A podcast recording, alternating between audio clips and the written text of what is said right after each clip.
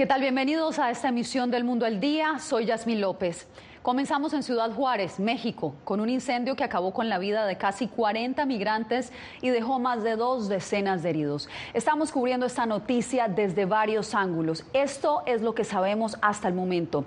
El hecho ocurrió la noche del lunes en un centro de detención de migrantes perteneciente al Instituto Nacional de Migración de Ciudad Juárez. Al momento se reportan 39 muertos y 29 heridos. La mayoría de los fallecidos, 28 de ellos, son originarios de Guatemala, pero también sabemos que hay migrantes de Colombia, Ecuador, El Salvador, Honduras y Venezuela. César Contreras nos tiene lo último desde Ciudad Juárez. Veamos. Una tragedia más en esta crisis migratoria que parece nunca acabar. Migrantes, en su mayoría centroamericanos y venezolanos, perdieron la vida en un incendio en las instalaciones del Instituto Nacional de Migración en la fronteriza, Ciudad Juárez. Alrededor de las 10 de la noche, migrantes detenidos en las oficinas del Instituto Nacional de Migración de Ciudad Juárez en México prendieron fuego a colchones y otros objetos como protesta, luego de que se les comunicara que serían deportados a sus países de origen. No, veíamos venir que era tan grave, pero la organización que tiene la Cruz Roja ahora sí que es eh, en, el grupo de voluntarios inmediatamente se sale la comunicación y todos acuden a la delegación y rápidamente se activan las diferentes ambulancias como las unidades de rescate. Según información oficial, los migrantes custodiados por autoridades mexicanas en el centro de detención habrían ocasionado el incendio que salió de control provocando la muerte hasta el momento de 39 personas y 29 heridos, varios de los cuales fueron trasladados por la Cruz Roja. Nosotros trasladamos alrededor de 10 personas, estaban estables 6 hace rato, se acaban de mover dos, se les anda buscando cupo en el Hospital General. ¿El estado de ellos es grave? Dos de ellos sí. Autoridades estatales en el estado de Chihuahua han dado a conocer que la investigación del incidente correrá a cargo de la Fiscalía General de la República y la Fiscalía General del Estado coadyuvará en lo necesario para esclarecer los sucesos. Desde luego que nosotros tendremos que cuidar eh, los derechos humanos de los migrantes y los derechos de los ciudadanos, eh, como lo hemos venido haciendo. El centro de detención alojaba hasta este lunes a 68 migrantes hombres mayores de edad.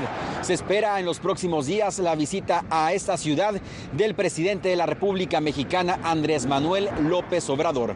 César Contreras, Voz de América, Ciudad Juárez, México. Y de Ciudad Juárez pasamos ahora a la capital mexicana para conocer la respuesta del gobierno a esta tragedia que enluta hoy a la comunidad migrante. Javier Egar con el informe.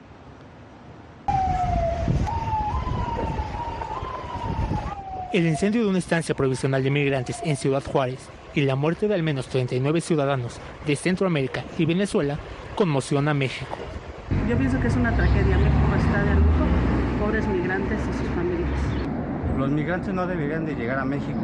Estados Unidos les debería de abrir las puertas. El gobierno mexicano dice que el incendio fue provocado por los propios migrantes en protesta ante una inminente deportación. Esto tuvo que ver con eh, una protesta que ellos eh, iniciaron a partir, suponemos, de que eh, se enteraron de que iban a ser deportados, movilizados y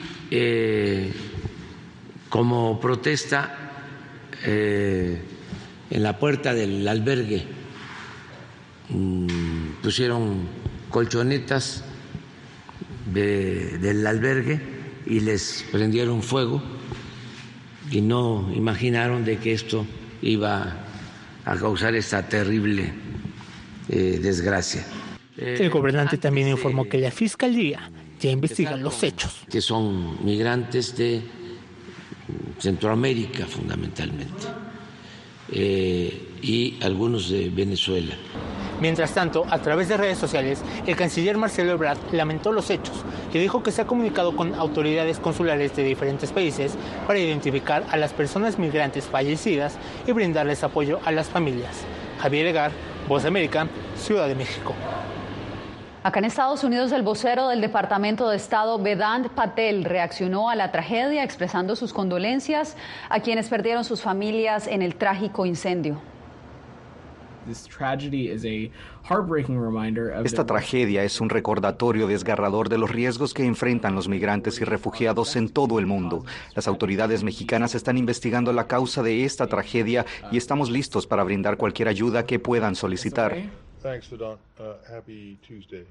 Pasamos en directo a Ciudad de Guatemala con Eugenia Sagastume, porque las autoridades ya se pronunciaron. Eugenia, ¿qué tal? ¿Qué información está disponible sobre estos 28 guatemaltecos? Yasmín, autoridades no han confirmado exactamente las identidades de esos 28 guatemaltecos, sin embargo sí han dicho que ellos se encontraban en esta estación de migrantes a la espera de ser repatriados a Guatemala. Así lo confirmó el canciller Mario Búcaro. Tenemos identificados a estas 28 personas.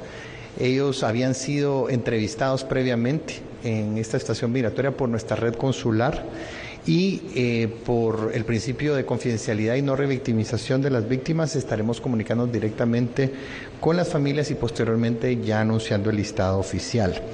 De esto destacamos que a este momento únicamente hay eh, personas del sexo masculino, no existen menores de edad ni mujeres que estén identificados. Así también ha dicho que apoyarán con investigadores de INACIF y también con psicólogos para estas personas y que también darán a conocer las identidades para luego ser repatriados a Guatemala.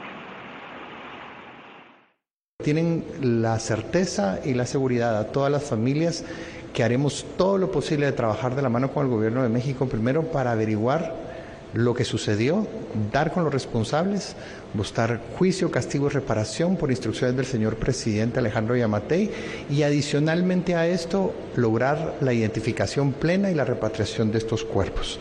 Así que habilitaron también un número de comunicación rápida para quienes tienen familiares que hayan migrado recientemente de forma irregular a Estados Unidos puedan conocer si se trata de uno de los fallecidos. Yasmín. Eugenia, estaremos atentos. Muchas gracias por este reporte. Y justamente esta mañana Naciones Unidas informó que su secretario general, Antonio Guterres, pidió una investigación exhaustiva sobre este trágico suceso. También reiteró su disposición para trabajar con los gobiernos donde se dan estos movimientos de personas para establecer rutas migratorias más seguras, más reguladas y más organizadas.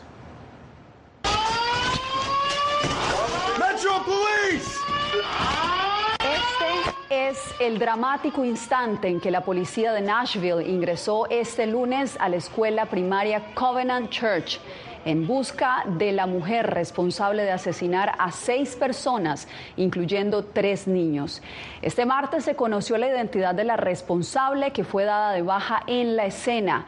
Audrey Hell, una mujer de 28 años que se identificaba como hombre, recibía tratamiento médico por un desorden emocional, había estudiado en esta misma escuela y dejó un manifiesto y un mapa de la escuela. Las autoridades revelaron que ella tenía siete armas al momento del ataque. Este martes se inauguró la segunda cumbre por la democracia en la que participan aliados de Estados Unidos en los cinco continentes.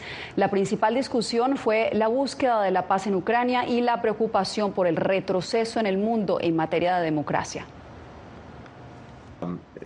El secretario de Estado, Anthony Blinken, inauguró este martes la segunda cumbre de la democracia, en la que participan los principales aliados de Estados Unidos en los cinco continentes. El jefe de la diplomacia estadounidense expresó la preocupación de su país por el retroceso en el mundo en materia de democracia. Uh,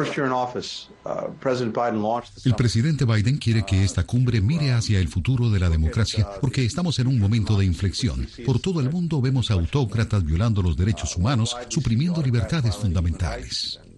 Y la principal preocupación de Estados Unidos es la invasión rusa en Ucrania, razón por la que en la apertura de la cumbre participó el ministro de Asuntos Exteriores de Ucrania para hacer un llamado a las democracias del mundo.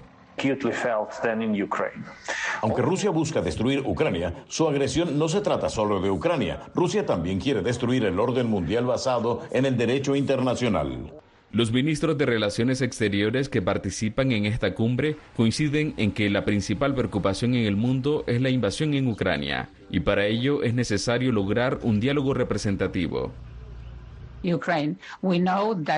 Sabemos que el diálogo y la diplomacia son la única vía para evitar más sufrimiento en esta guerra, que es una catástrofe para Ucrania, para su gente, para Europa en general. En la cumbre por la democracia que se desarrollará hasta este jueves 30 de marzo, estarán presentes la mayoría de democracias de América Latina, las cuales abordarán los principales desafíos de la región. Donaldo Hernández, Voz de América.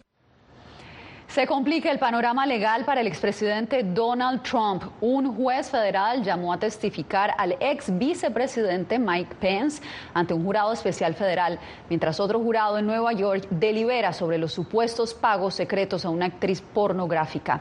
Ángela González nos tiene lo último. En las últimas horas y según reportes de AP se conoció que el ex vicepresidente Mike Pence fue llamado a testificar ante un jurado especial federal en el caso contra el exmandatario Donald Trump por sus esfuerzos para cambiar los resultados de las elecciones de 2020 y las acciones del 6 de enero en el Capitolio. Esta investigación podría conducir a una acusación federal, mientras en Nueva York el jurado especial estatal llamó por segunda vez al expresidente de la publicación National Enquirer, David Becker, un testigo crucial, ya que le habría ayudado a hacer el acuerdo por 130 mil dólares entre la estrella de películas para adultos Stormy Daniels y el exabogado de Trump Michael Cohen. Este martes todavía no había indicios de una votación para posiblemente imputar a Trump. El jurado especial podría decidir no acusar, pero creo que es poco probable. Creo que terminaremos con una acusación. Pero nuevamente, eso pone al fiscal Alvin Bragg con muchas críticas sobre si está en un caso arriesgado que podría terminar derrumbándose. Para tomar una decisión en este caso que se le sigue en Nueva York, el jurado especial deberá basarse en una teoría legal novedosa para encontrar si los récords de una transacción y su intento de encubrirla constituyen un quebranto a las leyes federales en una campaña presidencial. Una mayoría de los 23 deberá estar de acuerdo para que se produzca la acusación.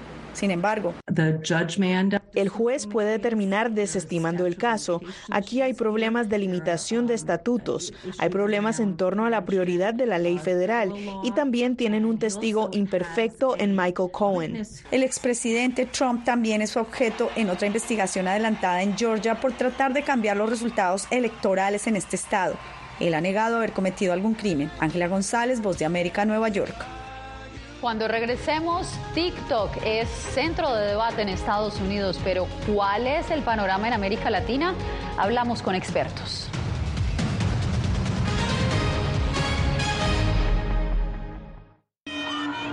Nunca pensé pasar dos años y siete meses en la prisión por nada más pensar diferente a las autoridades de Nicaragua. Una vez que bajamos del avión, acá en Estados Unidos, en Washington, nos damos cuenta que estamos libres porque no sabíamos si también veníamos a una cárcel, no sabíamos nada. El cuerpo como que siente el aire puro, la diferencia a estar en una prisión, ¿verdad?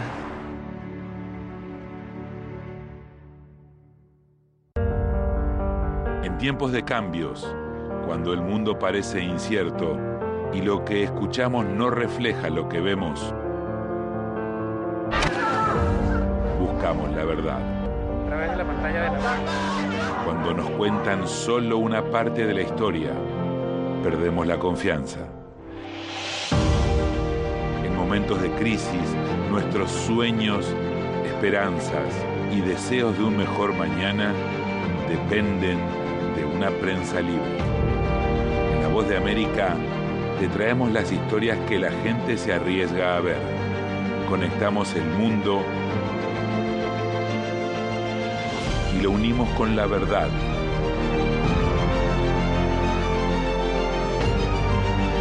En La Voz de América te presentamos el panorama completo. ¿Qué tal desde Washington comienzan las noticias en el mundo al día? Día a día, desde la capital de Estados Unidos y donde se producen las noticias que más te impactan. El objetivo es llegar al otro lado de la frontera para pedir asilo. La voz de América te conecta con el mundo al día, los hechos más allá de la noticia, para que tomes decisiones bien informadas, en el lenguaje que quieres, donde quieras y como prefieras. Conéctate con El Mundo al Día.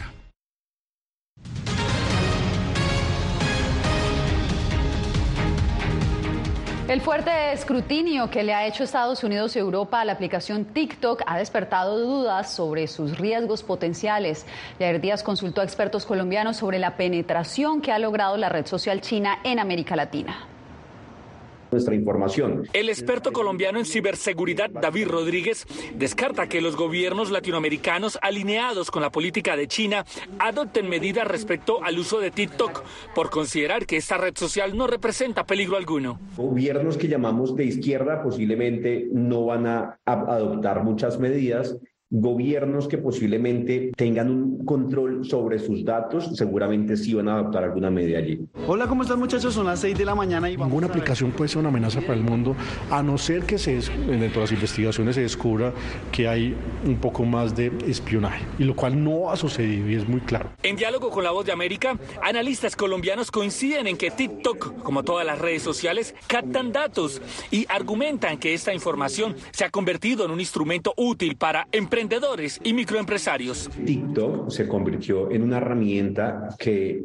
tuvo un impacto bastante fuerte debido a su ingreso a Colombia, Ecuador, Chile, Perú, donde verdaderamente se volvió una herramienta principal para todo lo que son emprendimientos y compañías.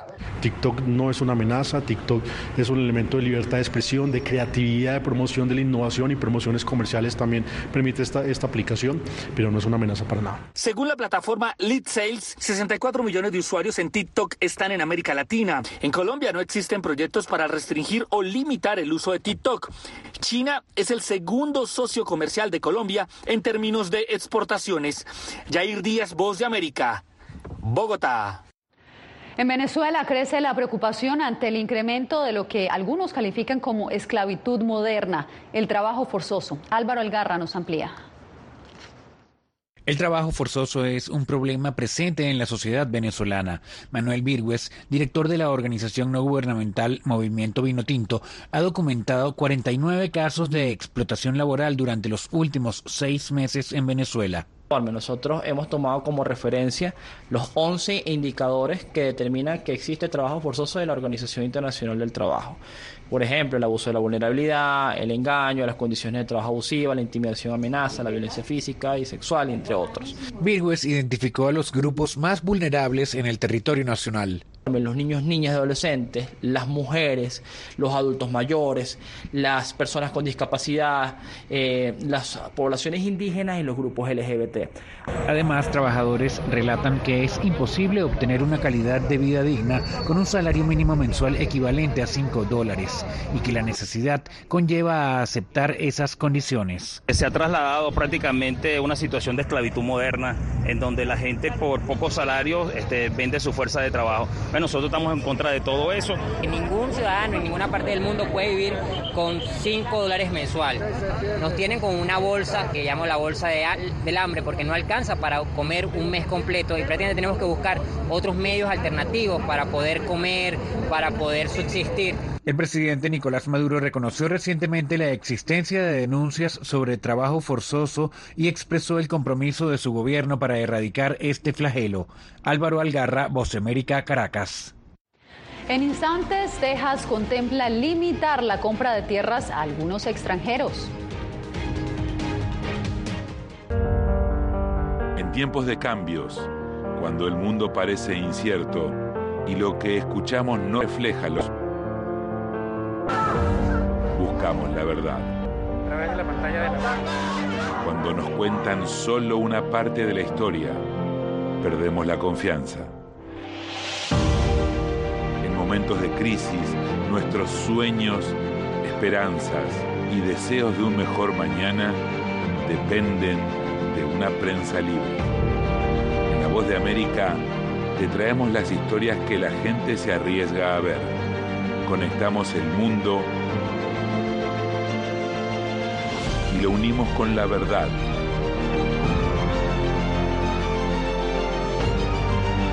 En La Voz de América te presentamos el panorama completo. ¿Qué tal desde Washington comienzan las noticias en el mundo al día? Día a día, desde la capital de Estados Unidos y donde se producen las noticias que más te impactan. El objetivo es llegar al otro lado de la frontera para pedir asilo. La voz de América te conecta con el mundo al día Los hechos más allá de la noticia. Para que tomes decisiones bien informadas. En el lenguaje que quieres, donde quieras y como prefieras. Conéctate con El Mundo al Día. Actualidad. vamos a ver otra cepa nueva y otra cepa nueva. Análisis. En realidad, mucha de esta gente va a quedar parada de nuevo y va a ser una tragedia humana. Debate. Dejen la obsesión. La obsesión la tienen ustedes. Con la información más allá de los titulares. El tema energético es algo que se está analizando. La inflación es un problema global. 30 y 50 metros están ya las tropas. Su respuesta, doctor. Todas las semanas por La Voz de América.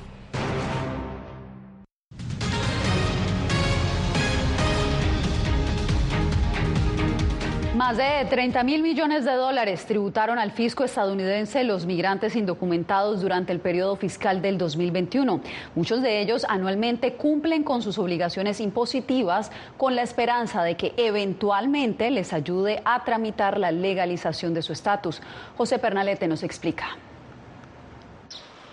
El pago de impuestos es una obligación para todos los estadounidenses y para aquellas personas que residan en el país, tengan o no un estatus migratorio legal. Para hacer los recaudos, la herramienta que utiliza el Servicio de Rentas Internas, IRS por sus siglas en inglés, es el número de identificación individual. Todas las personas que tienen un número de identificación tributaria, si bien es cierto que no les sirve para trabajar, están obligados a declarar impuestos todos los años, como todas las personas que vivimos con documentos dentro de los Estados Unidos. Según activistas pro inmigrantes, pagar los impuestos es además recomendable para quienes aún no cuentan con un estatus migratorio. A pesar de que el pago no garantiza el otorgamiento del estatus legal, por lo menos demuestra que los migrantes que siguieron el proceso honraron su deber tributario. Sí tienen derecho a cualquier beneficio de seguro social, de retiro o Medicare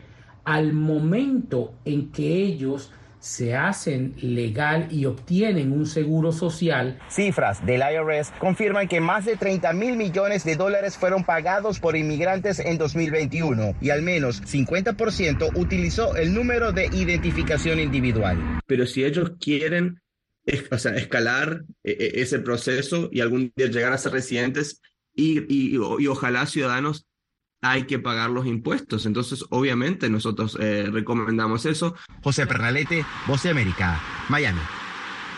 Hay polémica en Texas por un proyecto de ley que busca limitar la adquisición de tierras de algunos extranjeros. Ser ciudadano estadounidense es el requisito que el estado de Texas busca imponer a quienes quieran adquirir tierras en el territorio de la estrella solitaria, al menos para nacionales de China, Irán, Corea del Norte y Rusia.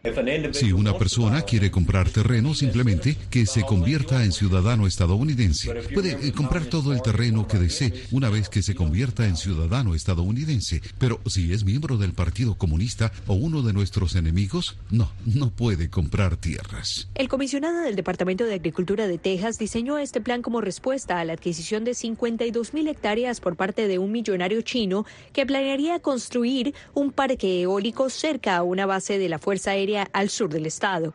Expertos expresan preocupación ante la iniciativa de la ley. Creo que va a alentar una especie de vigilancia en la que la gente dirá, es una ley estatal, prohibir a los ciudadanos chinos o iraníes comprar casa o una propiedad. Así que yo voy a asegurarme de no permitirlo. Los detractores de la propuesta aseguran que perjudicaría a la economía tejana. China es el segundo socio comercial más grande de Texas y es el tercer comprador más grande de productos de Texas. Y si se le dice a los estudiantes de posgrado que si vienen aquí es posible que no puedan iniciar un negocio, ¿por qué vendrían aquí? ¿Por qué no ir a otro lugar donde realmente seas bienvenido? La propuesta aún está pendiente de aprobación en las dos cámaras del Congreso Estatal y ya cuenta con el respaldo del gobernador Greg Abbott. Laura Sepúlveda, Post de América, Austin, Texas. La gripe aviar está amenazando a más de 100 especies. El virus, que se conoce como H5N1, inició afectando a leones marinos en zonas protegidas de Perú, pero ahora se confirma que se transmite a otras especies.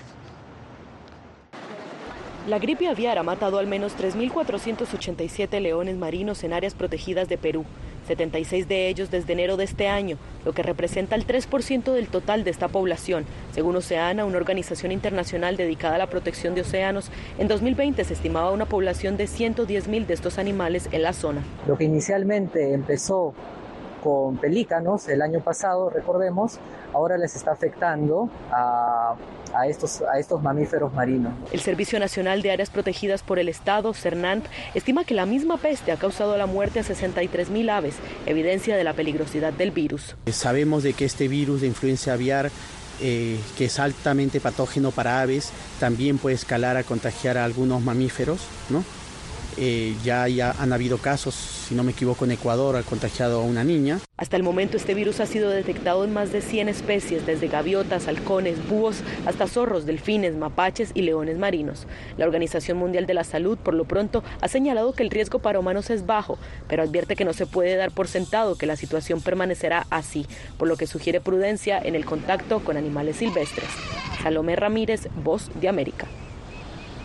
Hacemos una breve pausa y volvemos en minutos. Nunca pensé pasar dos años y siete meses en la prisión por nada más pensar diferente a las autoridades de Nicaragua. Una vez que bajamos del avión, acá en Estados Unidos, en Washington, nos damos cuenta que estamos libres porque no sabíamos si también veníamos a una cárcel, no sabíamos nada. El cuerpo como que siente el aire puro, la diferencia a estar en una prisión, ¿verdad?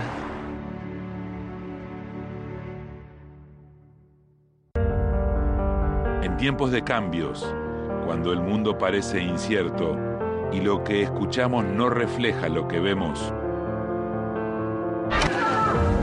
buscamos la verdad. Cuando nos cuentan solo una parte de la historia, perdemos la confianza momentos de crisis, nuestros sueños, esperanzas y deseos de un mejor mañana dependen de una prensa libre. En La Voz de América te traemos las historias que la gente se arriesga a ver. Conectamos el mundo y lo unimos con la verdad.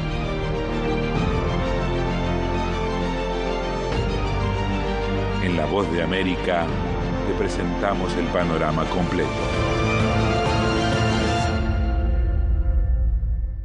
¿Qué tal desde Washington comienzan las noticias en el mundo al día? Día a día, desde la capital de Estados Unidos y donde se producen las noticias que más te impactan. El objetivo es llegar al otro lado de la frontera para pedir asilo.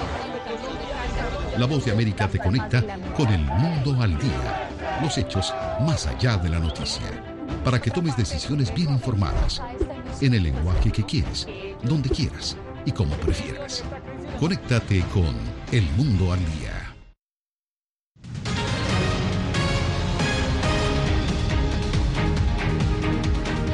Un ecologista está utilizando la tecnología para rastrear la basura en el espacio. Katy Rivera tiene la historia. Mirando el cielo nocturno no se ve basura, pero está ahí, Moriba Jaf dice que estamos contaminando la órbita de la Tierra con satélites viejos y otros desechos, al igual que contaminamos la Tierra, el aire y el océano.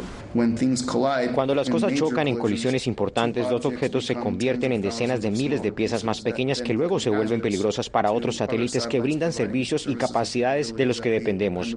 Jaff nació en San Francisco, California. Se alistó a la Fuerza Aérea de los Estados Unidos, donde comenzó a pensar en el espacio. Comenzó a estudiar los desechos de la órbita de la Tierra en 2006. Las carreteras orbitales se están llenando y los servicios y capacidades de los que dependemos están en peligro de perderse. El Congreso de los Estados Unidos trabaja en un proyecto de ley bipartidista sobre desechos espaciales. JAF creó Y-Finder, una base de datos que analiza múltiples fuentes de información sobre objetos en el espacio y visualiza lo que está en órbita en tiempo real, con la esperanza de que su trabajo ayude a educar y a empoderar a los tomadores de decisiones para que tomen las medidas necesarias.